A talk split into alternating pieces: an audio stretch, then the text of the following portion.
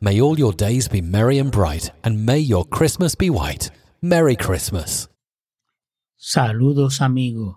Les Frank con su podcast de COVID-19 News and Fact del 16 de diciembre del 2020. Como siempre, trayéndole las últimas noticias del coronavirus a través del mundo.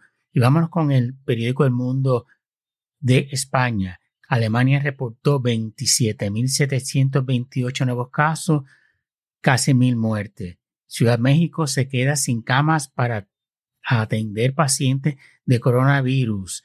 Esa es la capital. Israel supera los 2.500 nuevos contagios con 2.862 nuevos casos. Y eso, ellos yo creo que tenían 2.500 como la cifra para poner un nuevo lockdown. Así que vamos a ver qué van a hacer.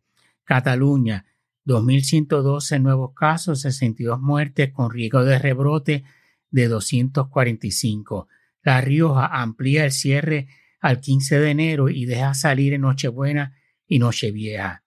La caída del Producto Interno Bruto de entre el 13 y 22% en Baleares, Canarias, Madrid y Cataluña. Baleares, el PIB, Producto Interno Bruto, cae menos 22%. Eh, Canarias cae menos 17.9%. Madrid menos 13.6% y Cataluña 13.5%, caída en el Producto Interno Bruto en este año del 2020, año de la pandemia. En España, un 23% de periodistas están desempleados por, por, el coronavirus. Andalucía estudia un brote con hasta 29 contagios en una boda en Almería. España, 11.078 nuevos casos, 195 muertes. Incidencia acumulada 14 días está en 201. Está subiendo, estaba como 184 hace una semana, yo creo. Radio y Televisión Española nos dice que Dinamarca estará cerrada desde el 25 de diciembre hasta el 3 de enero y los centros comerciales cierran el 17 de diciembre. Italia reportó 17.572 nuevos casos, 680 muertes. Croacia 3.327 nuevos casos, 92 muertes. Países Bajos, 11.000 nuevos casos. Galicia cierra perimetralmente del 23 de diciembre al 6 de enero.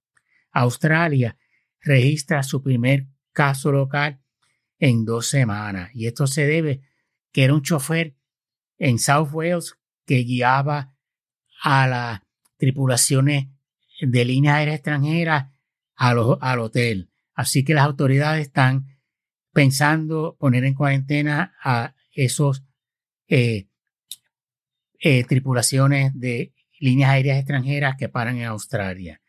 El New York Times nos dice que el número de nuevos casos ha subido 51% en el pasado mes en los Estados Unidos. Para algunos científicos, manteniendo el aforo en 20%, reducirá los contagios en 87%, gimnasios, tiendas, etc. Efectivo hoy se cierran los pubs y restaurantes, excepto para servicios para llevar, y eso es en Londres.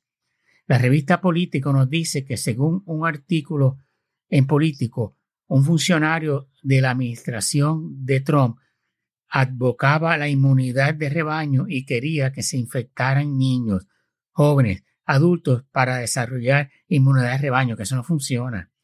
El señor Paul Alexander, en un email con fecha de julio 4 al subsecretario para Asuntos Públicos de Health Human Services, M. Caputo, y otros oficiales. Alemania reportó 28.846 nuevos casos y 762 muertes según la vanguardia. Francia, 17.615 nuevos casos 292 muertes. Bueno, eso es todo por hoy. Espero que haya gustado. Denle un review, por favor, en Apple Podcast. Stay safe, stay home, save lives.